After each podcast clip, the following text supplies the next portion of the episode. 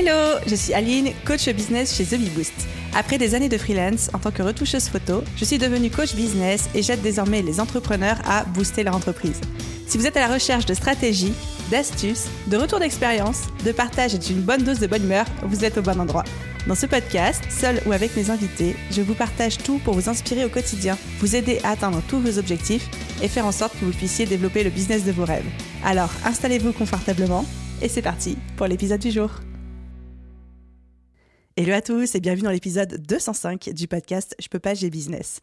Et si je vous disais que vous pouviez avoir gratuitement, pendant une heure, accès au coach personnel de Caroline Receveur, à celui qui accompagne tous les plus grands entrepreneurs influenceurs et qu'il va venir vous dire exactement ce qu'il ne faut pas faire pour développer votre business basé sur ses observations, son travail avec ses clients et tout ce qu'il a pu voir autour de lui et au cours de sa carrière.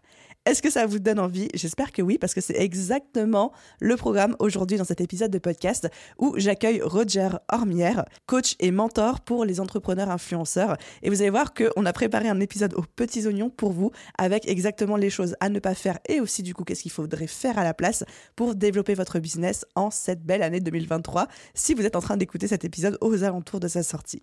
Je ne vous laisse pas patienter plus longtemps et je vous laisse tout de suite découvrir mon échange avec Roger. Hello Roger, bienvenue sur le podcast Je peux pas, j'ai business. Comment vas-tu? Hello Aline, mais écoute, ça va, ça va très bien. Ça va beaucoup mieux qu'en début de semaine. Donc là, trop content euh, d'être discuter avec toi euh, aujourd'hui et, que tu me poses plein de questions que, euh, et que je réponde à toutes les questions avec un max de value. Ce que les auditeurs ne savent pas, c'est qu'aujourd'hui, on fait le podcast d'Oliprane parce qu'on est tous les deux malades. Exactement. on, va, on va compenser ça avec de l'énergie et de la bonne humeur. Ça va être plutôt cool. Exactement. Roger, j'ai hyper hâte d'échanger avec toi, surtout sur un sujet aussi passionnant que cette double négation des choses à ne surtout pas faire pour développer un business. Parce que en coaching, c'est une technique très connue, le recadrage, de plutôt que de mmh. dire ce qu'il faut faire, de challenger la personne sur ce qu'il faut pas faire et c'est tout de suite avoir une autre perspective des choses. Et donc, je suis ravie de pouvoir mettre ça à l'échelle du business avec, avec à la fois ton expérience, la mienne, nos ressentis, etc. Mais avant ça, la tradition dans ce podcast, c'est que c'est moi qui présente mes invités. Donc, j'ai préparé tout mon petit speech. Est-ce que tu es prêt à te faire passer la pommade? Ah ouais, franchement, j'ai trop hâte. Que c'est un exercice qui est tellement compliqué quand, tu dois te présenter toi-même que là, pour le coup, euh, je, j'ai vraiment hâte de voir ce que tu vas dire et ça va être trop drôle. Ok Roger, tu es le coach qui n'aime pas qu'on dise qu'il est coach et je t'avais promis de ne répéter ce mot que deux fois au cours de cet épisode et du coup c'est chose faite, j'ai grillé toutes mes cartes. Je dirais aussi que tu es mentor, accompagnateur, ancien steward pour ceux qui se posent la question de où est-ce que tu viens et qu'aujourd'hui tu bosses avec les entrepreneurs et tout spécialement les entrepreneurs influenceurs. Donc tu as un palmarès assez impressionnant dont euh, Caroline Receveur, euh, Louis Marty de Merci Andy euh, qui sont passés entre tes doigts de mentor accompagnateur du coup. Et du coup, je pense que s'il y a des mots qui définissent un petit peu ton style d'accompagnement, c'est performance, excellence, entrepreneuriat et aller chercher des trucs un petit peu, ça c'était des mots un petit peu plus huge, un petit peu plus ambitieux, un petit peu plus euh, bold, quitte à faire des anglicismes un peu pendant tout l'épisode. Et tu m'as dit cette phrase aussi que j'avais adorée, c'est les personnes que tu penses qui n'ont pas besoin de coach sont ceux qui bossent avec moi. Donc ça, je me suis dit, ah mais c'est génial. Pour terminer cette petite présentation euh, laser, Roger, est-ce que tu peux me dire une chose que tu aimerais que les gens sachent sur toi et que tu dis pas à tout le monde? Waouh Alors je sais pas si ça se sait, mais en tout cas, j'ai constamment le syndrome de l'imposteur. Et je le cultive et euh, j'ai pas envie qu'il disparaisse. C'est une, une, super boussole pour moi, euh, ce syndrome de l'imposteur. Je dirais pas que je l'ai tous les jours, mais il, est, il vient tout le temps me challenger et j'ai souvent voulu le combattre et là, je me suis dit que c'est en fait, c'était, c'était un de mes meilleurs signaux pour progresser. Mais c'est incroyable. Est-ce que tu veux nous en dire un petit peu plus? Euh, Ouais, carrément. Alors, euh, au début du syndrome de l'imposteur, surtout quand j'ai commencé à, parce que moi, comme tu l'as dit, hein, je viens du monde du salariat, euh, dans les compagnies aériennes. j'ai été steward, chef de cabine dans, dans, dans, une compagnie Transavia pour laquelle j'ai beaucoup d'amour, qui m'a énormément aidé à me stabiliser sur dans beaucoup de choses dans ma vie. Et en fait, bah, je, je, je deviens ce que je suis aujourd'hui, accompagner des entrepreneurs. Et en fait, le syndrome de l'imposteur, il est quand même monumental au début parce que j'arrive dans un monde où euh, on parle de marketing, on parle de recrutement, on parle de positionnement, on parle de euh, page de vente, on parle de d'énormément, on parle de réseaux sociaux. Et, et moi, j'arrive là-dedans en me disant, waouh, je ne connais absolument rien du tout. Euh, il y a énormément d'informations à avoir, il y a énormément d'informations à maîtriser, il y a énormément de gens qui donnent de l'information qu'il faut savoir trier, l'information elle est de bonne qualité ou elle est pas de qualité ou elle est appropriée à ta niche ou elle est pas appropriée à ta niche. D'un côté, on te dit euh, qu'il faut faire ça, ça fonctionne, euh, la merveilleuse époque des pages de vente et du copywriting. Et puis d'un seul coup, on te dit qu'il faut faire du, il faut faire les réseaux sociaux et qu'il faut être sur Instagram, puis il faut être sur TikTok. Et en fait, quand je suis arrivé là-dedans, je me suis dit, oh, le bordel. c'est la merde. Donc bah j'ai mon syndrome de l'imposteur, il m'a fait faire aller, il m'a il m'a emmené dans des directions sur lesquelles j'étais euh, potentiellement pas du tout doué au début.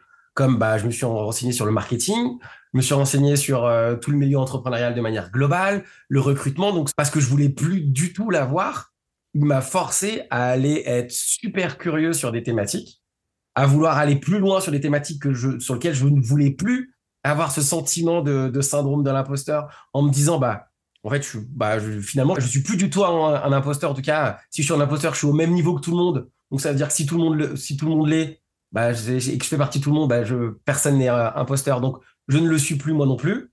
Donc, ce, syndrome, il a été super intéressant euh, pour moi parce qu'il m'a forcé à être curieux et à, pour ne plus sentir ce sentiment-là, à, vouloir devenir meilleur pour apporter de plus en plus de valeur avec les gens avec qui j'allais soit discuter, soit moi apporter de la valeur avec, euh, quand j'allais travailler avec eux.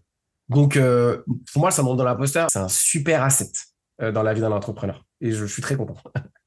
Ça nous aide à nous challenger euh, jusqu'au bout. Et je trouve que c'est aussi un bon garde-fou pour ne pas qu'on se repose trop sur nos lauriers ou qu'on qu'on, aille censé challenger le statu quo, hein, au final. Ouais, ouais, non, mais syndrome de l'imposteur, c'est un. Je, pense que les, entrepreneurs, entre guillemets, soit qu'ils l'ont pas ou qu'ils l'ont plus.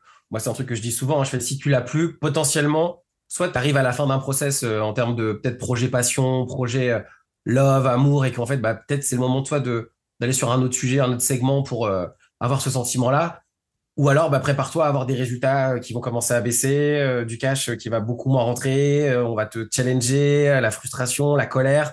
Il y a beaucoup de choses qui vont arriver quand on l'a plus. En tout cas, c'est comme ça que, que moi, je le remarque avec les gens avec qui je bosse. Donc, conclusion et première pépite de cet épisode, c'est normal et c'est plutôt un très très bon signe d'avoir le syndrome de l'imposteur. Quoi. Il faut pas chercher à s'en débarrasser. Ouais, moi, c'est un prérequis hein, pour les gens qui bossent avec moi, c'est d'avoir le syndrome de l'imposteur. c'est sur la fiche de. de, ouais, franchement, le fait de ne pas avoir le syndrome de l'imposteur, franchement, pour moi, c'est une alerte de. C'est quand même très très bizarre. Tu sais, il y, a une phrase de. Je sais plus qui allait qui disait. Euh, tu sais, où il parle du track. Il dit Ah, moi, j'ai jamais eu le track ou je sais pas quoi. Et, et là, je dis plus du tout la ref. Et la personne lui dit, vous, vous inquiétez pas, ça viendra avec le talent. Et je pense que le syndrome de l'imposteur, c'est quasiment la même chose. Je pense que euh, c'est quand tu as véritablement envie de faire quelque chose et que tu es en mesure de, l'exploiter euh, au potentiel de ce que ça crée, que ouais, effectivement, bah, si t'as pas le syndrome de l'imposteur, euh, t'inquiète pas, ça viendra avec le talent. Ou ça viendra avec l'expertise, du coup, pour le coup. Exactement. ça, ça fait penser à la courbe de Dunning-Kruger, là, tu sais. J'ai l'impression qu'ils n'ont pas le syndrome de l'imposteur, ils sont tout en haut de, de la montagne de la stupidité. Exactement. Ouais. Trop bien. Bon, j'ai l'impression que t'es déjà parti dans notre conversation. Je vais recadrer un petit peu euh, sur le sujet du jour. Sur les auditeurs vont se dire Attends, attends, j'ai pas signé pour ça. Donc, comme je disais dans l'introduction, c'est toujours très intéressant de dire aux gens, et c'est un petit peu euh, notre rôle, moi en tant que coach et toi en tant que pas coach. Oups, je l'ai dit deux fois le plus. Mais c'est notre rôle d'aider les gens, de les accompagner, de les mentorer. Mais du coup, c'est aussi très intéressant de dire aux gens ce qu'il faut pas faire plutôt que ce qu'il faut faire. Et donc, du coup, ensemble, j'ai adoré préparer cet épisode avec toi. On a défini cinq choses qu'il ne fallait absolument pas faire dans notre business en 2023, mais en fait, dans, de manière générale, sera aussi valable en 2030 ou en 2052 quand ce podcast existera dans le métaverse. Est-ce que tu veux commencer avec le premier? Bien sûr, feu, allons-y. Alors, du coup, la première chose qu'il ne faut absolument pas faire, chers auditeurs et chères auditrices, c'est courir plusieurs lièvres en même temps. Lancer plusieurs projets à la fois ou courir derrière plusieurs stratégies de manière simultanée. Ouais, et, malheureusement le, marketing euh, fait tout pour que ce soit le cas. Tout le monde fait tout, tout, l'écosystème actuellement euh, qu'on a quand on est entrepreneur, en tout cas qu'on est en plus sur le qu'on soit sur le web ou qu'on soit pas sur le web, il y a toujours des nouvelles techniques, des nouvelles stratégies, des nouvelles choses qu'on peut tester. Et c'est ultra dopaminergique. Le fait de vouloir aller chercher ce truc en disant on va possiblement trouver un raccourci beaucoup moins compliqué, avec énormément euh, moins de frustration, avec euh, possiblement quelqu'un qui va vous aider à un endroit où vous, êtes compliqué. Et, le fait de chercher plusieurs, en tout cas d'avoir euh, plusieurs lièvres en même temps, ça nous donne l'illusion qu'on se rapproche potentiellement de notre résultat, alors qu'en fait on fait, on passe en étant sur plusieurs sujets en même temps, on est juste en train de s'éloigner à la hauteur du nombre de sujets qu'on est en train de traiter pour un seul et unique même objectif. Petit exemple tout simple, si tu as plusieurs lièvres en même temps, euh, et au lieu euh, sur un sujet euh, particulier, bah, qu'est-ce que tu vas faire? Bah, Regarde le nombre de sujets que tu as qui sont des sujets annexes. Voilà, tu divises par le nombre de sujets que tu traites par ton taux de réussite. Et tu vas voir, ton taux de réussite, il est quasiment, il, devient excessivement minime. Si on prend le cas de, bah, je, veux, je veux me développer sur les réseaux sociaux, puis je veux aller sur LinkedIn, puis je veux aller sur TikTok, puis je veux faire un blog, plus je veux aller faire du podcast, plus je veux aller faire des trucs. Alors qu'en fait, on a développé absolument aucun qui est suffisamment euh, impactant pour avoir des résultats, bah en fait, tu viens de diviser tes chances de réussite en étant euh, euh, mm. multifactoriel sur tous tes sujets. Et en fait, bah, il va potentiellement rien se passer. Ou au pire, tu vas diviser ton impact et tes chances de réussite très contente et même un peu surprise que tu cites cet exemple-là particulièrement parce que c'est celui que je donne toujours. Je dis à chaque fois, si vous mettez 20% de vos efforts de marketing dans cinq plateformes différentes, donc euh, TikTok, LinkedIn, Instagram, YouTube, euh, quoi ça, bah vous aurez que 20% de résultats sur chacune de ces plateformes. VS si vous mettez 100% de vos efforts. Et encore. Et encore, t'es gentil. Et encore, je suis gentil. ultra optimiste. T'es ultra optimiste parce que ce qui est, ce qui est intéressant, bah, il y a Gary Vee hein, qui dit qu'il faut être multi, euh, multi-plateforme, il faut être énormément sur tous les sujets on, oublie de dire que euh, Gary Vee et tous ces gens-là, euh, Hormozy, euh, ils ont des équipes, ils font du content. leur job, c'est faire du content de manière globale. Donc, c'est des créateurs de contenu presque, allez, j'irai pas autant que des entrepreneurs, mais ça, c'est quand même, ils ont grosse, une grosse faculté à être un créateur de contenu. Ils ont des équipes, ils savent que leur contenu peut être cyclé. Alors que quand on est, entre guillemets, entrepreneur débutant ou qu'on commence à avoir une audience ou à vouloir créer une audience, euh, créer de l'intimité, de l'authenticité, euh, de la connexion, du lien avec, euh, avec son audience. Si on est sur plusieurs canaux, surtout que maintenant les canaux sont en termes d'âge, il commence à y avoir quand même une énorme segmentation avec mmh. Facebook, Instagram, TikTok, LinkedIn. On est vraiment, il y, a vraiment des segments d'âge qui sont totalement appropriés. C'est presque, je dirais, alors après c'est un avis perso, mais ça devient très compliqué de faire du contenu que tu peux absolument recycler partout selon les sujets que tu abordes et selon les plateformes. avant, c'était peut-être un peu plus facile. Là, ça commence à devenir un peu plus compliqué. en fait, tu rentres dans un, dans un mécanisme quand tu es soit tout seul ou très peu accompagné euh, sur la réflexion, où tu es en mode, mais en fait, bah, j'y arriverai jamais. quoi. Je vois même pas la réussite et euh, ce qui était potentiellement une super bonne idée euh, dans l'intention devient un cauchemar de réalisation. Et puis surtout, ce qu'on oublie souvent de préciser, c'est que effectivement, des Harmozy, des Gary ou même moi aussi, des fois, je me mets un petit peu dans cette case, c'est que notre job aujourd'hui, c'est de créer du contenu. Mais généralement, quand on est entrepreneur et qu'on veut se servir de la création de contenu comme moyen marketing de se faire connaître, 90% de notre temps est quand même censé être avec nos clients parce qu'il faut bien payer les factures à un moment, qu'on n'a pas l'équipe pour déléguer derrière. Et on voit toutes ces personnes en se disant, mais comment ils font pour tout faire? Bah oui, mais eux, 90% de leur temps, c'est de la création de contenu parce que derrière, il y a les systèmes et les équipes et euh, les clients qui font que c'est possible. Mais euh, oui, je suis d'accord avec toi, c'est s'éparpiller sur, le, sur les plateformes, c'est le pire moyen de perdre son temps, son argent et de se décourager, quoi. Bah, et c'est un truc, je pense qu'il y a un, rappel intéressant à dire pour les gens, c'est que les gens qui sont aujourd'hui ultra généralistes euh, sur des sujets ont été des ultra, ultra spécialistes à un endroit. Et le parcours génial de toutes les personnes dans l'entrepreneuriat, c'est qu'ils ont réussi à, le départ d'un personal branding, même sur du branding ou quoi que ce soit, ils ont réussi à créer une autorité, une notoriété, une influence sur un segment précis. Et en fait, ce qui est très bizarre, et on peut regarder quasiment tous les entrepreneurs, qu'est-ce qu'ils font après? Ils deviennent généralistes.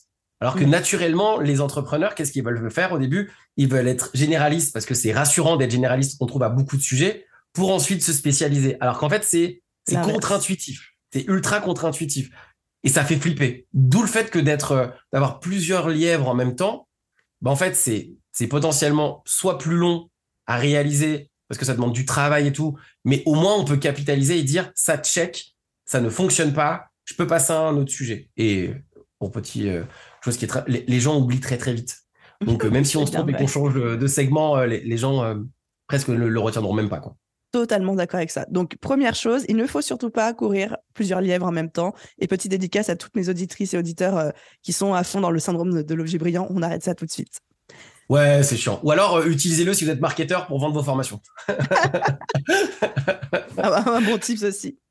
Le deuxième, qui est quelque chose qui me parle énormément de par mon expérience personnelle, c'était il ne faut surtout pas chercher la recette miracle du succès quand je me suis lancée, je faisais partie de ces personnes, mais vraiment, je me souviens littéralement très bien de ces moments où j'étais persuadée, mais littéralement persuadée, pas genre en mode j'avais envie de le croire, mais je savais au fond de moi que ça n'existait pas. J'étais persuadée qu'il existait une, recette miracle pour se développer en ligne, pour se faire connaître, pour vendre une formation, des choses comme ça, mais vraiment littéralement persuadée. Et j'ai acheté tellement de formations qui disaient grosso modo la même chose, mais pas tout à fait en fait, ou des gens qui se contredisaient, etc., que ça m'a mis, je crois, au moins deux ans à comprendre qu'en fait, il y avait zéro recette miracle, ou alors, au contraire, qu'il y en avait autant qu'il existait d'entrepreneurs sur la planète, quoi.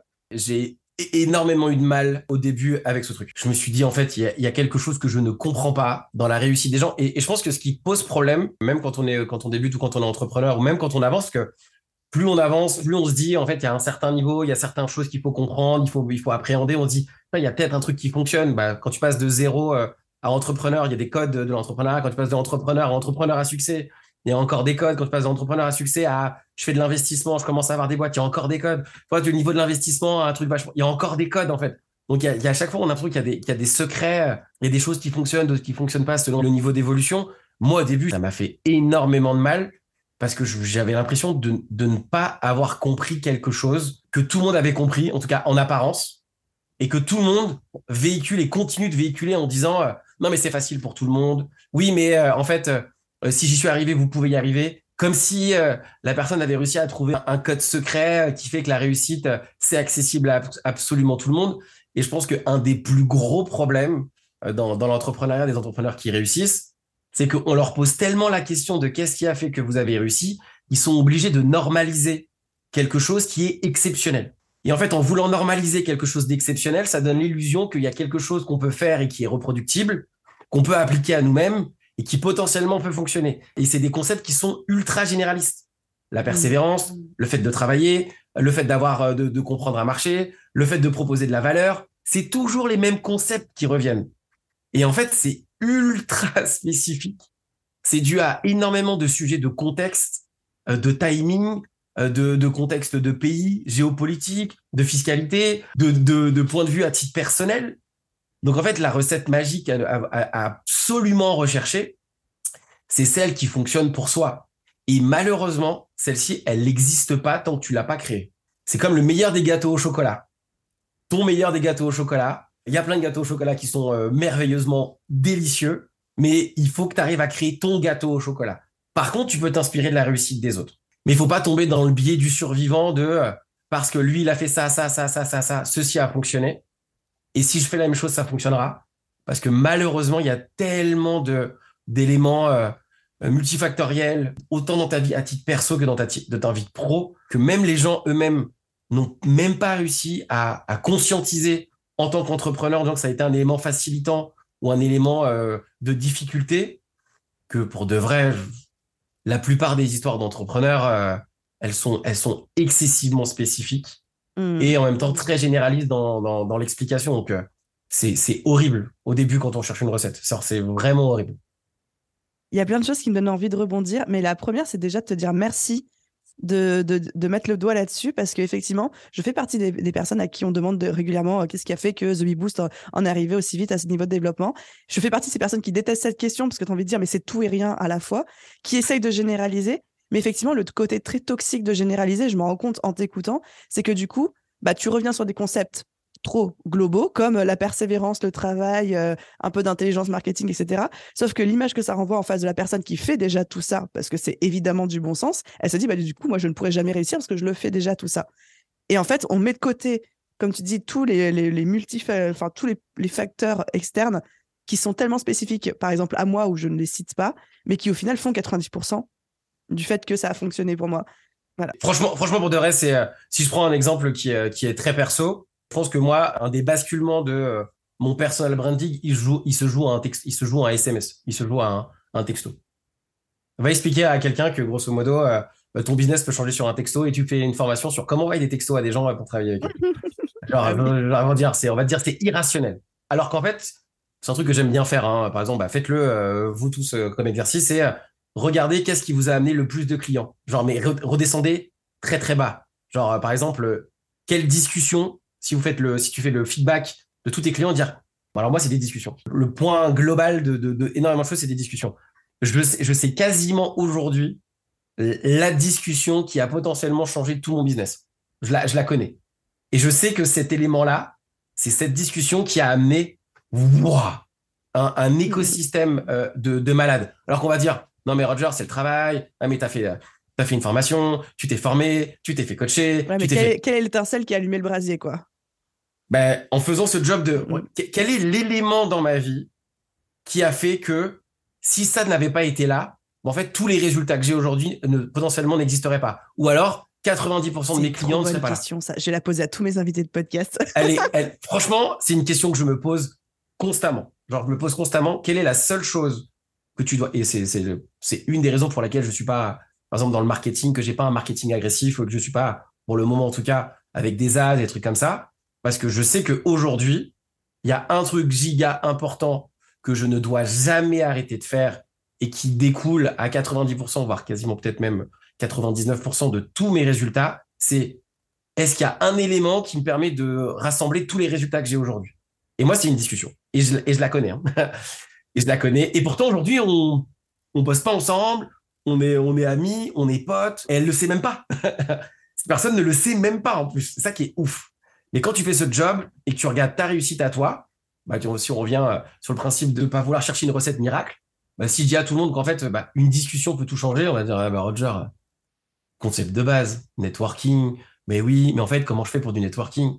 Eh ouais, bon, ça y est, on commence à complexifier quelque chose qui était ultra spécifique pour moi. Mmh. Et c'est là où ça casse les bonbons aux entrepreneurs et que c'est ultra dur à conceptualiser et de se dire, pour moi, ça marchera pas. Mais ouais, mais tu le mets dans, tu le mets dans ta réalité à toi. Moi, dans ma réalité, ça a été facile à faire par rapport à qui je suis.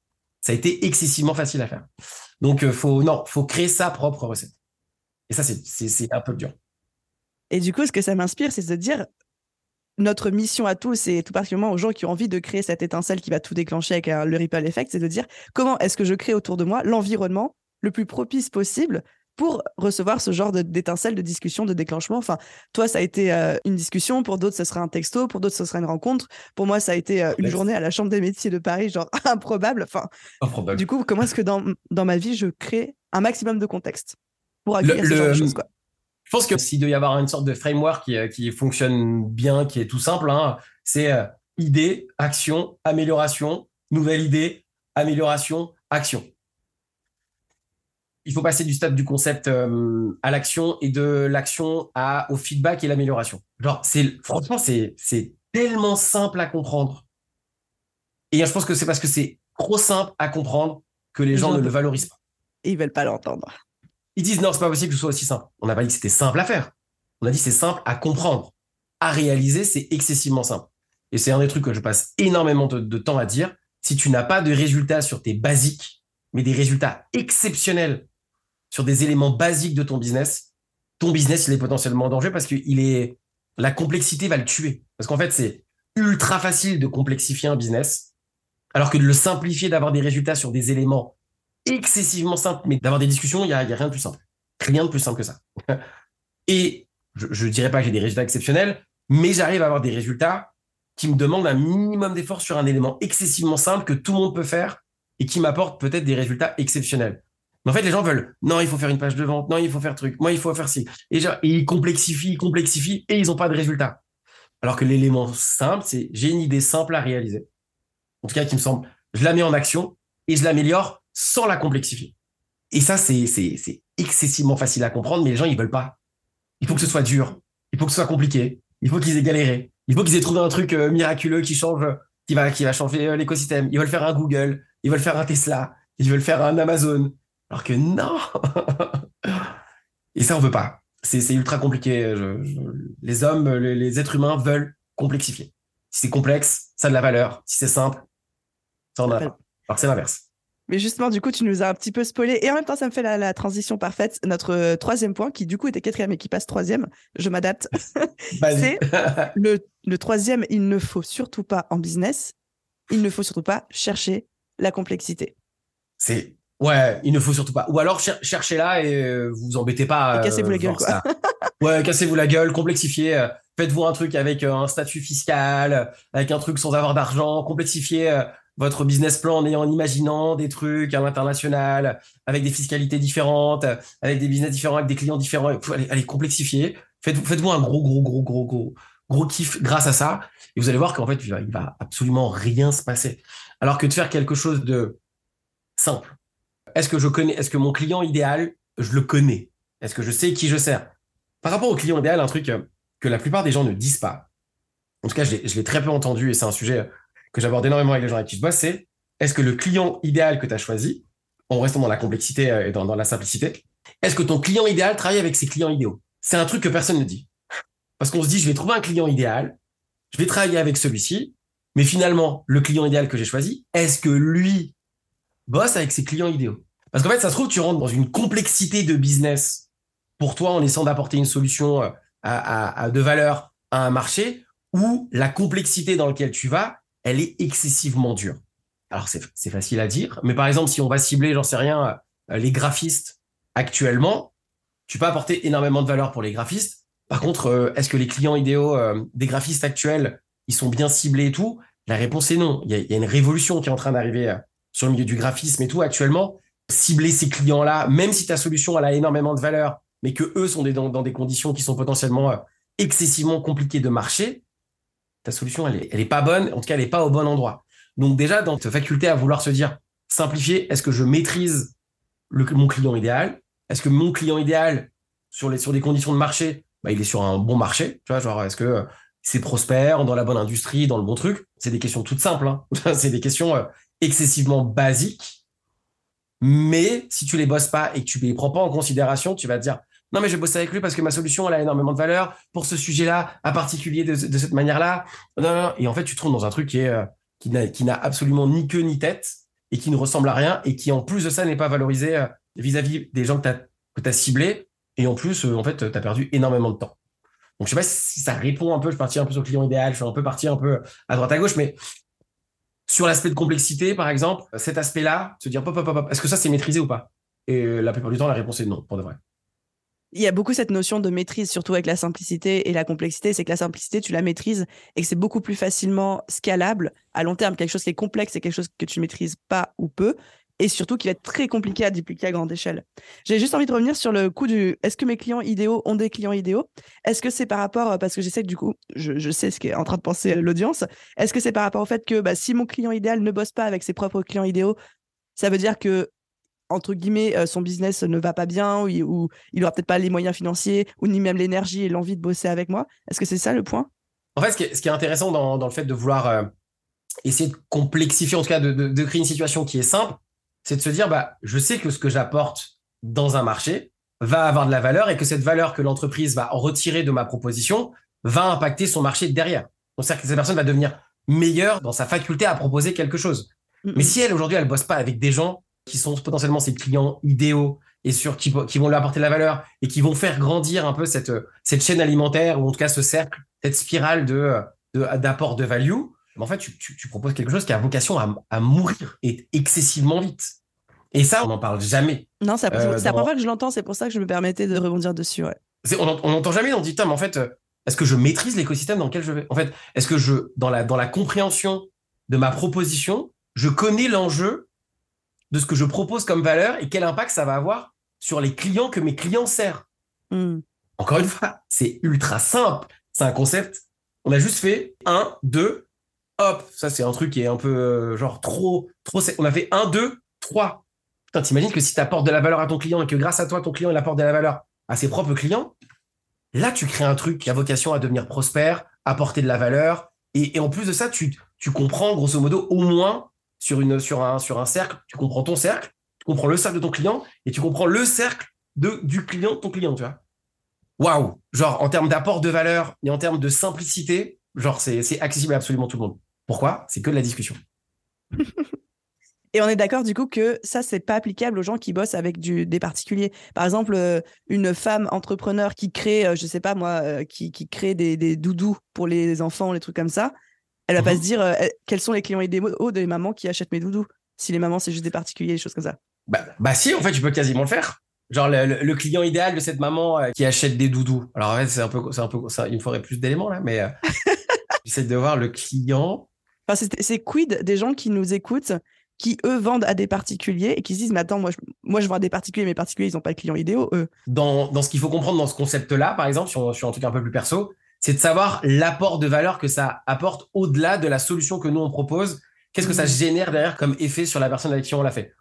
Si on prend l'exemple de la perte de poids, euh, je vends des aliments euh, qui vont te permettre d'être bien dans ta peau tu vas les consommer parce que tu vas être bien dans ta peau. Et derrière, qu'est-ce qui va se passer? Bah, Tu vas te sentir bien, tu vas être plus agréable dans ta vie, dans ta vie de famille, tu vas te sentir mieux, tu vas, tu vas être plus confiant. Tu vas... Donc en fait, tu, tu connais le dommage collatéral que, que, mmh. ton produit et ton service fait. C'est vraiment le ripple effect que la personne pourra avoir dans son entourage euh, pro ou perso. Exactement.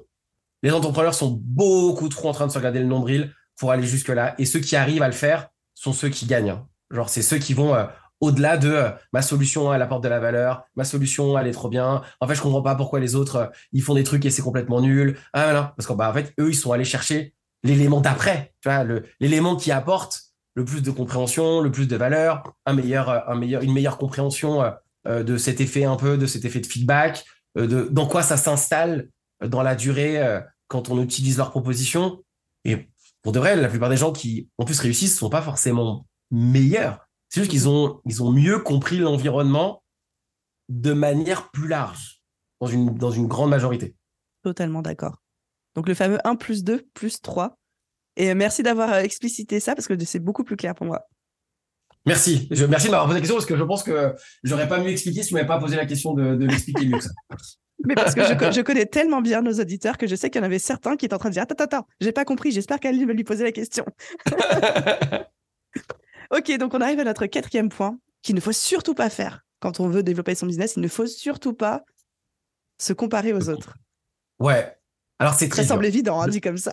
Et, malheureusement, je pense que il faut pas le faire. En fait, il faut, il faut le faire avec parcimonie et il euh, faut prendre de l'information et après tout couper. Genre euh, vraiment de se dire, ok, qu'est-ce que je peux proposer comme solution?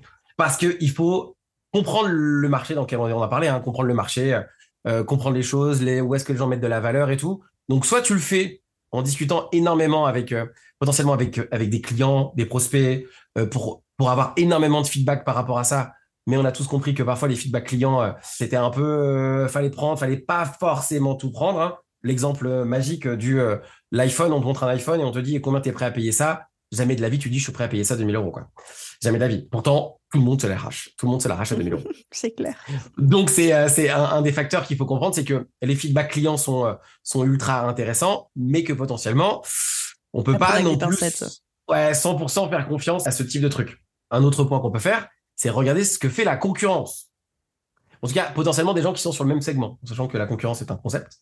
Se dire, OK, qu'est-ce que mes, qu'est-ce que les potentielles personnes qui sont sur le même segment que moi proposent, dans lequel je peux soit moi apporter de la valeur, soit aller plus loin dans l'apport de valeur, soit aller sur un truc ultra niché qui va faire que bah, j'aurai zéro concurrent parce que c'est tellement spécifique. Je prends le cas de la, de la nutrition des sportifs de combat pour être au poids le jour du combat. C'est un concept ultra simple d'alimentation. Genre, c'est, on est, on est tous matraqués par euh, de l'alimentation sur euh, euh, comment faire attention, mieux manger, bah, bah, bah, bah, bah. bah il y a une personne qui a pris un segment qui est, s'appelle le cutting, comment faire du cutting quand tu es un sportif de, haut niveau qui fait du MMA pour arriver au poids au moment, de ta compétition? C'est un sujet douloureux, spécifique. S'il le loupe, pas de combat et il perd de l'argent. C'est un sujet ultra spécifique. Donc ça veut dire que quand tu observes tes concurrents, tu te dis non mais putain mais en fait mais comment cette personne elle a fait pour être sur ce ciblage là si malheureusement tu comprends pas le marché? D'où le fait qu'il faut comprendre le marché, il faut comprendre, pas se comparer. Donc, c'est ce qu'il faudrait dire, c'est ne te compare pas, mais regarde où est-ce que toi, tu peux hmm. apporter de la valeur sans te comparer. Et ça, c'est dur. ça, c'est dur, parce que ça ramène à, de l'estime de soi. Exactement. en fait, je sais pas si je pourrais apporter autant de valeur que lui sur le même sujet. Alors que la, question, elle n'est pas là. C'est qu'est-ce que moi, je peux apporter comme valeur qui est facile à faire pour moi sur un sujet précis peut-être sur une nuance, parce que parfois ça se joue à des nuances. Hein. on voit sur l'exemple de la nutrition, euh, du cutting, mm, pour mm. arriver au poids au moment du euh, combat. Genre, c'est ultra spécifique. Il y a deux ans en arrière, jamais personne n'aurait cru que c'était un, c'était un principe, un segment business, ne serait-ce que marketing. Aujourd'hui, c'est un, c'est une niche, euh, c'est une très belle niche. Par exemple, dans, dans l'alimentation, bah, c'est de se dire, mais comment moi je peux faire la même chose dans mon industrie? Est-ce qu'il y a un sujet particulier dans lequel je peux me positionner, qui est ultra facile à faire à moi, que je maîtrise à la perfection et qui en plus euh, me fait arriver sur un segment où je suis euh, tout seul, il y a personne qui en parle ou très peu de gens qui en parlent de la manière dont moi je le fais et d'arriver à trouver son avantage compétitif ultra difficile à copier pour les autres. Et ça, ce n'est que personnel. Malheureusement, encore une fois, ça n'est que personnel. Avantage compétitif difficile à copier. Et ça, ça pourrait être quoi, par exemple? Ça pourrait être la personnalité, ça pourrait être euh, une expertise hyper pointue dans un domaine. Est-ce que tu as des exemples concrets? Ouais, les compétences. Compétences à titre particulier. Genre, tu as une compétence particulière sur un segment particulier, sur un problème particulier, dans, dans une thématique particulière. On va dire, j'en sais rien, on va prendre euh, les intolérants au lactose. Tu as, euh, as, une problématique sur. Tu as un blog qui est totalement dédié sur les gens qui sont intolérants au lactose, mais qui veulent vivre normalement en Europe, plus particulièrement, euh, je dis n'importe quoi, euh, en Bourgogne. Pays de la du Bourguignonne. de la du Bourguignonne. Donc, y y a, est-ce que la niche est intéressante? Peut-être pas. Mais par contre, là, sur ce sujet-là, en tout cas dans ta niche à titre spécifique, si tu l'as bien ciblé, le but c'est pas de faire n'importe quoi. Je dis n'importe Là, j'ai dit n'importe quoi dans, pour essayer pour que les gens puissent comprendre, c'est de se dire, ben là, quand j'ai ciblé ça, tu es potentiellement le seul ou la seule à parler d'un sujet qui a une énorme douleur. Donc sur la sur la sur la compétence, il y a le réseau qui peut faire une, un potentiel différence sur, bah, tu, as un certain type de personnes avec qui tu collabores, qui eux-mêmes ont une expertise, qui font, euh, bah, il y a, il y a un truc qui s'appelle, euh, il y a Julia et Julie, euh, où bah, même vous avez fait un truc où vous êtes, vous êtes tous ressemblés ensemble. Il y a des compétences spécifiques sur un marché spécifique, un peu freelance entrepreneur. En fait, vous avez, vous êtes, vous êtes sur un segment de marché qui est en même temps excessivement large, mais qui est en même temps ultra spécifique. On vous suit pour des raisons extrêmement personnel, mais vous avez réussi à créer un réseau tous ensemble sur, sur certains sujets, vous avez réussi à vous rassembler sur des sujets euh, qui, qui, se ressemblent, mais qui ont des personnalités et des compétences totalement, euh, totalement personnelles. Et ça fonctionne quand même tout en conservant avoir votre, euh, vos, expertises. Donc, c'est que on peut mettre de la compétence et du network. Et le troisième, attends, je m'étais noté un truc. Ah, l'authenticité. Troisième, authenticité. Et ça, c'est un des facteurs qui fait flipper. Parce que être authentique, il n'y a pas de recette pour être authentique. Oui, ça veut dire être vulnérable aussi. Bah, ça veut dire être vulnérable et surtout ça veut dire être authentique. Ça déjà par euh, par euh, l'injonction soit authentique. Putain bordel, genre euh, moi je suis authentique quand je vais chercher mes enfants à l'école. je suis authentique quand je suis avec ma femme dans le canapé en train de discuter. je suis authentique avec mes frères quand on discute. Je suis authentique avec mes potes quand on quand on boit des coups et qu'on et qu'on vanne des gens dans la rue. En fait, je, en fait, je, suis constamment authentique. Là, faut que je trouve un authentique qui soit validé par tout le monde. Putain, un concept euh, ultra compliqué quand même. Ultra compliqué d'être authentique en fait. C'est un concept euh, qu'on veut globaliser, qui est ultra spécifique au contexte dans lequel on se situe. Donc en fait, pour de vrai, t'es pas authentique. Donc le but, c'est de trouver une authenticité dans laquelle tu te sens bien et que tu vas pouvoir continuer de diffuser. C'est pour ça que c'est aussi dur. J'aime bien la nuance. C'est excessivement compliqué. Donc les gens ils disent ouais, mais je suis pas que ça. Ben ouais, mais bonne nouvelle. Ton authenticité, tu as le droit de ne pas choisir dans ton authenticité. Et c'est une des raisons pour laquelle les entrepreneurs qui sont dans les milieux de l'influence ont des, peurs qui sont oufissimes sur si je change de créneau, je vais perdre mon audience. Parce que changer d'audience, ce qui a changé de communauté, veut dire bah, je perds quelque chose où on ne me reconnaît plus comme étant quelqu'un de valeur ou qui valorise quelque chose. Donc je perds mon effet de reconnaissance, d'ego, de tout ce que tu veux. Et ça, ça fait ultra flipper. Et ça fait ultra flipper de vouloir le mettre en avant parce que qu'est-ce qui peut se passer? On peut être rejeté en montrant qui on est. C'est mm. ultra dur. et c'est pour ça que les gens galèrent hein, et que les gens euh, ont énormément de mal cet aspect-là et que le fait de travailler avec quelqu'un euh, à titre personnel, ça fait faire des, bons, euh, des bons de malades sur cet aspect-là. Et toi, tu dirais que toi, personnellement, c'est quoi ton, ton avantage concurrentiel ultra difficile à copier? Je me suis je me suis basé que sur les résultats des gens avec qui je bosse. Aujourd'hui, euh, si les gens avec qui j'avais bossé, on n'avait eu aucun résultat, j'existerais pas. J'ai misé que sur les résultats, sur la compétence à, apporter de la valeur et à apporter des résultats. J'ai misé tout là-dessus. Genre, euh, je l'ai presque un peu fait euh, intuitivement parce que je me suis dit, mais en fait, aujourd'hui, dans le milieu de, l'accompagnement, il y avait énormément de gens qui parlaient, qui parlaient énormément de choses. Je fais ci, je fais ça, je fais ci, je fais ça. Et je m'étais renseigné, me en fait, je voyais personne qui disait, en fait, ils disaient tous qu'ils travaillaient avec des gens exceptionnels, mais ces gens-là, tu savais jamais qui c'était. Et les gens faisaient des interviews, mais tu voyais jamais les gens avec qui ils bossaient. Moi, j'ai dit, nique sa mère. Moi, je vais faire un truc tout simple. je vais faire un truc, c'est je vais bosser avec les gens, et si les gens ont des résultats, ça se sera. Et qui est potentiellement une très mauvaise idée, hein, pour de vrai. Mais j'ai fait OK, allons là-dessus. Et j'ai dit, si ça fonctionne, et donc aujourd'hui, euh, pour essayer d'aller euh, sur mon segment à moi d'entrepreneur avec certains types de résultats que potentiellement je peux pas dire en plus, mais qui pour de vrai, ça fait un peu le mec se kiffe. Euh, il y a des résultats dans le monde francophone aujourd'hui, des gens avec d'entrepreneurs avec qui j'ai eu en, très peu de temps en France, pour de vrai, sur des vrais résultats, j'en connais pas. Qui ont des résultats à plusieurs centaines de millions d'euros en moins de six mois, j'en connais pas, par exemple. Et ça ne se saura pas. Et on ne saura pas qui sont ces gens, par exemple. Donc moi, j'ai misé que sur les résultats, uniquement les résultats. Donc ça veut dire que si les résultats sont bons et que les gens avec qui je travaille continue à plébisciter mon, travail, en tout cas à dire putain, bosser avec Roger, euh, mec, genre, ça, vaut largement le coup. Mais en fait, pour de vrai, j'ai pas besoin de marketing, j'ai pas besoin de vendre mes produits, entre guillemets, et que normalement, le bouche à lui-même fonctionne. Donc, avantage concurrentiel, tu peux pas me copier. Et ce qui est horrible avec moi, pour mes concurrents, c'est que j'ai pas de formation, je fais pas de marketing, j'ai fait pas d'ads, tu peux pas copier mes créatives, tu peux pas copier mon positionnement, je travaille qu'en individuel, tu ne sais pas ce que je fais avec les gens avec qui je travaille. On ne sait pas avec qui tu travailles aussi. Donc, Et on sait pas, ça commence à se savoir sur deux, trois aspects, mais et, ce que je fais avec les gens est ultra personnalisé. Donc, c'est-à-dire que certaines personnes, on va faire du personal branding et du marketing, et d'autres, on va faire, euh, on va faire d'autres sujets. Et c'est ça qui est horrible, je pense, pour les gens qui, aimeraient un peu euh, faire comme moi, c'est quand même, en fait, on ne sait pas ce qu'il fait, Roger. on ne sait pas ce qu'il fait pour de vrai. On sait, on sait pas. Et, c'est mon avantage compétitif euh, incopiable, c'est que tu, tu, peux, tu peux difficilement copier ce que je fais parce qu'on ne sait pas ce que je fais, pour de vrai. Et je trouve que ça, c'est une très bonne question à se poser euh, pour tous nos auditeurs, c'est euh, de se demander aujourd'hui quel est mon avantage concurrentiel que, qui est hyper compliqué, voire même impossible à copier. Et je suis persuadé qu'on en a tous un. Tous. Avantage compétitif rare et difficile à copier. C'est euh, c'est le et, c'est un truc qui est généralement est ultra personnel. Hein.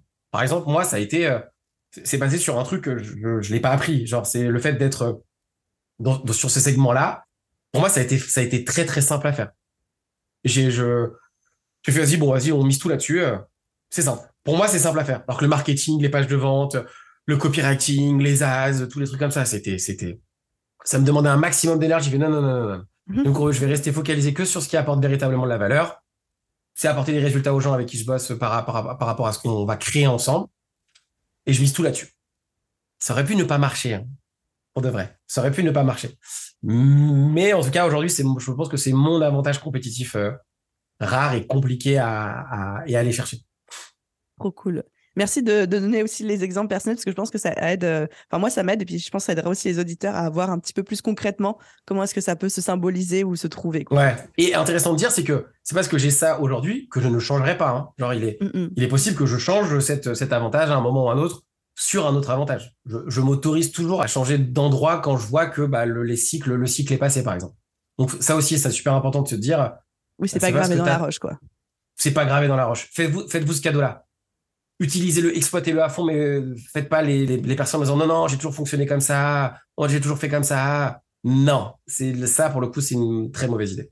On arrive au cinquième et dernier. Il ne faut surtout pas et je l'aime beaucoup celui-là parce qu'en plus, il est hyper concret. Là, on était un petit peu plus dans du mindset ou des approches très globales juste avant. Là, on est plus dans le concret. Hâte de t'entendre là-dessus. C'est pour développer un business qui cartonne, il ne faut surtout pas, trois petits points, dot, dot, dot, recruter quelqu'un pour résoudre un problème interne. Ah ouais. Alors là, c'est le truc le plus contre-intuitif du monde, quoi. Alors, ce qui est, ce qui est, ce qui est très bien, parce que alors c'est exactement, il faut pas recruter quelqu'un quand tu as une problématique. Et moi, la truc, le truc que j'ai fait euh, rapidement rentrant dans l'entrepreneuriat, et que j'ai toujours gardé en tête, qui était aussi un peu contre-intuitif au début, c'était bizarre, c'est de, de recruter avant d'en avoir besoin. Et moi, j'ai tout de suite, je me suis toujours dit, je me suis tout de suite dit, je me dis, mec, tu vas avoir besoin un moment de, euh, de trucs pour, parce qu'il y a plein de trucs que t'aimes pas, et il y a plein de trucs que je déteste faire, et que j'adore déléguer, mais il y a plein de trucs que je savais pas comment déléguer. Je me suis dit, mec, c'est simple, vas-y, paye le prix maintenant, délègue sur des trucs à la con rapide pour, euh, que t'en as pas vraiment besoin, il n'y a pas vraiment d'impact à le faire, il n'y a pas vraiment d'enjeu. Si tu te loupes, au pire, tu as perdu de l'argent et du temps et de l'énergie. Un minimum, fais-le maintenant, avant d'en avoir besoin, véritablement. Parce qu'en fait, déjà, tu vas devenir meilleur en le faisant. Tu vas, tu vas comprendre comment ça fonctionne. Moi, j'ai commencé en prenant, euh, c'était sur 5euros.com à l'époque, qui fonctionne toujours très bien, je crois.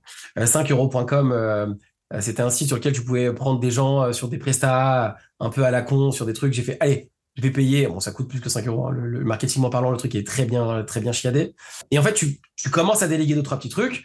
Et pour que quand au moment où tu en as besoin et que tu te dis, là, j'ai besoin, là, j'ai besoin vraiment de me développer. Là, j'ai besoin de quelqu'un. En fait, si tu recrutes au moment où tu en as véritablement besoin, la personne, quand, tu la recrutes, tu lui mets une pression, mais qui est horrible.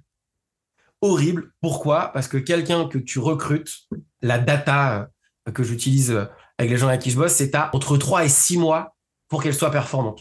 En sachant que entre 0 et 3 mois, tu dois avoir euh, une accessibilité avec elle et une proximité qui lui permettent de, de faire que la maîtrise de son poste le fasse qu'elle te facilite la vie. Donc tu dois d'abord lui faciliter la vie à cette personne pour ensuite qu'elle te facilite la vie. Sauf que si tu arrives en te disant, cette personne, quand je vais la recruter, on peut qu'elle ait bien négocié son salaire ou qu'elle ait bien négocié sa prestation, en disant, je m'occupe de ça, je m'occupe de ça, je m'occupe de ça, je vais régler tes problèmes. Pour de vrai, il y a une période d'inertie de minimum quatre semaines pour qu'elle comprenne le concept, qu'elle comprenne ton entreprise, et si c'est un truc spécifique, beaucoup plus spécifique sur une, assistante ou, euh, j'en sais rien, quelqu'un de, dans l'organisation structurelle, franchement, si au bout de trois mois, la personne, elle arrive à te changer la vie dans ton business, à t'apporter de la valeur, à te faire gagner du temps, faire gagner de l'argent, c'est un archi bon recrutement. Généralement, faut compter entre trois et six mois quand tu as quelqu'un qui soit pour que tu dis c'est bon, elle maîtrise, je peux lui filer les clés, blablabla, je, je, je suis dans les bonnes conditions. Et dans des cas ultra spécifiques, très techniques, ça peut durer jusqu'à un an pour que la personne soit opérationnelle. Donc si tu arrives en disant, euh, je veux que cette personne règle mon problème à la hauteur où c'est compliqué pour moi, à la difficulté que ça a dans mon business, et quand, mais en fait, ton recrutement, forcément, il est loupé. Genre, c'est, euh, mm. c'est certain que tu as loupé ton recrutement. Et pire encore, tu vas te faire croire que tu dois tout faire tout seul. Tout ce que tu fais, c'est indélégable. Et ça, pour de vrai, c'est totalement faux.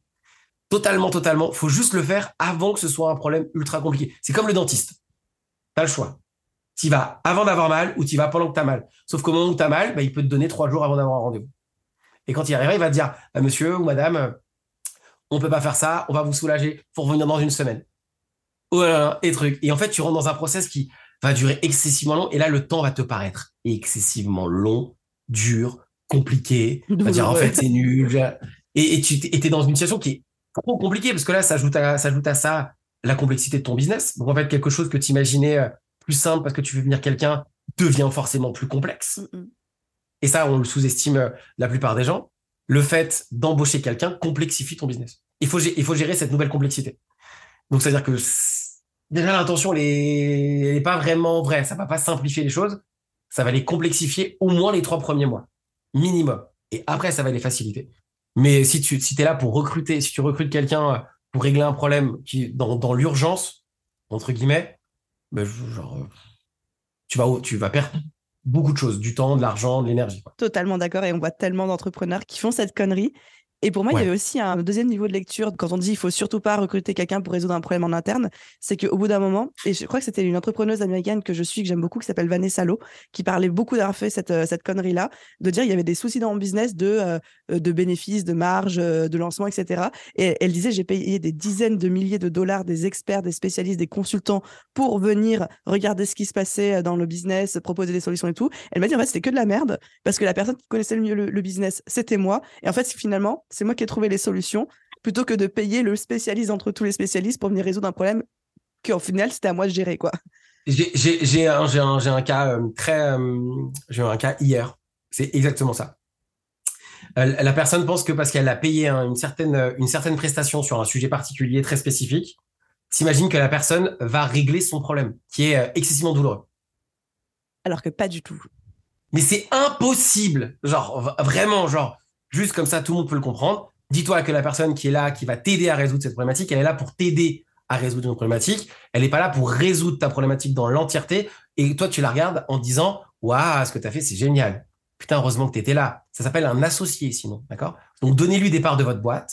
Donnez-lui de l'argent. Faites-la intégrer votre, dans votre entreprise. Faites-la intervenir à, tous les niveaux de votre entreprise et donnez-lui la hauteur, la rémunération euh, en adéquation par rapport au problème qu'elle résout. Donc ça veut dire que si cette personne, elle est juste là pour t'apporter, euh, entre guillemets, un, problème très spécifique qui est douloureux pour toi, mais que tu n'as jamais réussi à résoudre, et pire encore, tu ne veux pas bosser le sujet et tu es prêt à payer pour que ce sujet disparaisse et que tu veux pas travailler, mais tu... j'ai le cas hier, j'ai un cas hier, exactement celui-ci. Et cette personne va, vivre une période très compliquée, très très compliquée. On lui souhaite tout le meilleur, on lui envoie plein de bonnes ondes. Bah, je, moi, non, je pense que je pense qu'il faut lui souhaiter du, faut qu'elle aille encore plus bas à cette personne pour se rendre compte à quel point euh, le fait de vouloir esquiver un sujet est plus douloureux que de vouloir le régler. Mm, mm. Ah, c'est fort ça. C'est c'est sur l'instant, c'est du, comme les impôts, tu vois. Les impôts, euh, c'est. Euh, faut pas les ignorer. tu dis, tu es en mode genre, ah, je paierai, je paierai, je paierai le. Alors qu'en fait, bah, tu vas oublier peut-être. Tu vas te manger la truc de 20% et en fait la douloureuse va être beaucoup plus impactant et en fait tu auras perdu beaucoup plus d'attente, de temps, d'argent, d'énergie, de ce que tu veux. En fait, alors si tu l'avais fait direct, c'est pour ça que j'ai une assistante et je jamais de ma vie je n'aurais plus d'assistante de ma vie. C'est la vie d'avoir une assistante. Je prenez tous des assistants ou des assistantes, c'est génial. Parce qu'en fait ça c'est géré. es payé, tout est réglé, tout est hop, tout est à jour, tout est bien et tu te poses plus la question et tu as un espace mental qui est qui juste génial. Donc le fait de ne pas vouloir régler véritablement le problème, est plus douloureux sur le long terme que de le régler euh, dans l'instantanéité, en tout cas euh, le plus rapidement possible. Trop bien. Bah écoute, que tu aies pu un petit peu expliciter là-dessus, et puis euh, surtout que nos avis se rejoignent aussi. Ok. Bah écoute, j'ai l'impression qu'on a fait un, bon tour. Est-ce que tu vois encore des choses à rajouter? Non, je pense que c'était trop bien. C'était un, super bon moment. Je pense qu'on aurait pu faire un podcast très long. On aurait pu faire un podcast très, très long. C'est même, c'est même sûr. Là, j'ai dépassé ma durée réglementaire habituelle, mais avec beaucoup de plaisir. Ah, j'ai même pas fait attention. ok. Je pense que c'était trop trop bien. C'était c'était trop bien de discuter avec toi et d'échanger avec toi sur, ce sujet-là. J'ai adoré. S'il y a des personnes qui ont adoré, enfin moi je sais que je, suis complètement fan de ton style euh, hyper euh, nature peinture. Il y a des gros mots comme je peux le, dire aussi de temps en temps. on est on n'est pas on n'est pas trop regardé. Tu vois, on dit vraiment les choses en mode quand quelqu'un fait la merde, on dit tu fais de la merde, n'essaye pas de retourner le truc blablabla. Tu vois, on dit les choses telles qu'elles sont. Donc ça me plaît beaucoup. S'il y a des gens qui ont aussi adoré cet aspect-là, qui ont envie de te contacter, d'en savoir plus sur toi, sur tes services, etc. Quel est le meilleur moyen aujourd'hui pour euh, entrer en contact avec toi ou avec ton assistante du coup? Alors ce sera sur Insta aujourd'hui en grande majorité. La discussion commence toujours via Instagram. Après, il y a, y a, potentiellement, si les gens veulent avoir des renseignements, des choses comme ça, euh, il y a un petit questionnaire dans mon lien Linktree. Je suis pas très euh, assidu sur cette partie-là, mais pour 2023, c'est ma résolution. Je répondrai à toutes les personnes euh, qui vont me contacter parce que c'est pas jusqu'à présent, c'était vu que je travaille beaucoup à la recommandation, j'avais quasiment pas pas besoin, mais là je me dis, je vais essayer de balancer beaucoup plus de valeur à toutes les personnes qui me contactent. Donc, c'est une bonne occasion pour dire si vous voulez plus de renseignements, en tout cas, sachez que vous aurez une réponse. Euh, quoi qu'il arrive, cette année. Attention, je prends l'engagement public, moi. Hein. Cet épisode sort en je 2023. Donc, vous avez le droit, chers auditeurs et chères auditrices, s'il ne vous répond pas, vous me contactez en me disant il m'a pas répondu et je me charge d'aller lui régler ça. Exact. Voilà. Donc, euh, je viens, je balancerai ce podcast à mon assistante, comme ça. Euh, non, je me. Là, cette année, en 2023, ça fait deux, deux ans. J'ai du mal à répondre à, tous les messages. Et en tout cas, pour les gens qui veulent bosser avec moi, c'est très compliqué. Pour 2023, quoi qu'il arrive, je répondrai à tout le monde. En tout cas, j'essaierai d'apporter un maximum de valeur euh, sur cet aspect-là. Résolution pour 2023, c'est de répondre le plus possible, en tout cas, sur les aspects mail, réponse à, titre perso, donc euh, Instagram de manière globale. Et, et, et, et, et tiens, un truc auquel j'ai pas pensé, mais j'ai envie d'y penser là. On est en train de développer un truc qui s'appelle HVE Media, où si vous êtes créateur de contenu, pour le coup, on donne l'opportunité aux gens de venir balancer du contenu sur HVE Media en vidéo. C'est un truc que je trouvais cool parce que moi, quand j'étais créateur de contenu, euh, c'est pas pas ma tasse de thé, la création de contenu. Il y a beaucoup de gens qui sont brillants, mais qui n'ont pas forcément beaucoup d'audience. Bah, nous, on propose aux gens de devenir euh, reporter pour HVE euh, Media. Ils ont juste à faire du contenu. Nous, on le balance. On trouve qu'il est quali. S'il est quali, ça leur, leur coûte rien et ça fait du content sur lequel ils peuvent balancer. Donc, si ça les intéresse. C'est juste en kiff. Il n'y a rien derrière, probablement parler. Mais si ça peut les intéresser, euh, n'hésitent pas à aller faire un tour sur LVE Media. Je mettrai le lien dans la description, trop bien. Avec le lien ton Instagram aussi, bien sûr. Roger, c'était un vrai plaisir cet échange. Merci pour ça, merci, pour tous tes conseils euh, et euh, ton authenticité, tu vois, on en parlait. Avec plaisir, c'était trop cool, j'ai adoré. Et eh ben ravi que l'expérience t'ait plu aussi et puis à très vite, j'espère. À très vite, merci Aline. Et voilà les amis, j'espère que cet épisode vous a plu. Personnellement, j'en retiens deux pépites. Alors évidemment, tout l'épisode était passionnant, mais j'ai deux choses qui me restent en tête et j'ai même pris des notes pendant mon échange avec Roger. Le premier, c'est le fait que généralement, c'est un petit élément qui va absolument tout déclencher dans la réussite d'un entrepreneur et qu'en fait si on tire un petit peu le fil de la pelote, on en revient à cet événement-là qui peut être, comme l'a si bien dit Roger, une discussion, un SMS, un conseil, une rencontre, qui est la toute petite part de chance aussi qui joue dans le business de tout un chacun, et que notre rôle, notre boulot en tant qu'entrepreneur, c'est de se créer un environnement et des conditions où un maximum de circonstances telles que celles-ci peuvent se produire. Et la deuxième pépite que je retiens, parce que je ne l'avais jamais entendu formuler telle quelle, c'était quel est mon avantage compétitif rare et difficile à copier? Et je trouve que c'est tellement une bonne question à se poser et à se reposer aussi régulièrement. Du coup, ça m'a donné envie d'un peu de brainstormer avec moi-même sur The Bee Boost par rapport à ça, mais surtout de vous dire posez-vous la question pour vous et ne cédez pas aux sirènes et à la tentation de vous dire j'ai rien de plus que les autres, je fais rien de plus que les autres parce que si forcément, il y a forcément quelque chose et je vous challenge à trouver ça. S'il y avait un devoir que je devais vous donner à la fin de cet épisode, ce serait celui-ci. Encore merci d'avoir écouté cet épisode jusqu'au bout. Comme d'habitude, s'il vous a plu et que ce n'est pas encore fait, je compte sur vous pour laisser une note et un commentaire sur la plateforme d'écoute de votre choix. Un grand merci à tous ceux qui prennent le temps et la peine de le faire. Et à vous tous, je vous souhaite une merveilleuse journée, soirée, après-midi, nuit, où que vous soyez. Et je vous dis à très vite dans un prochain épisode. Bye tout le monde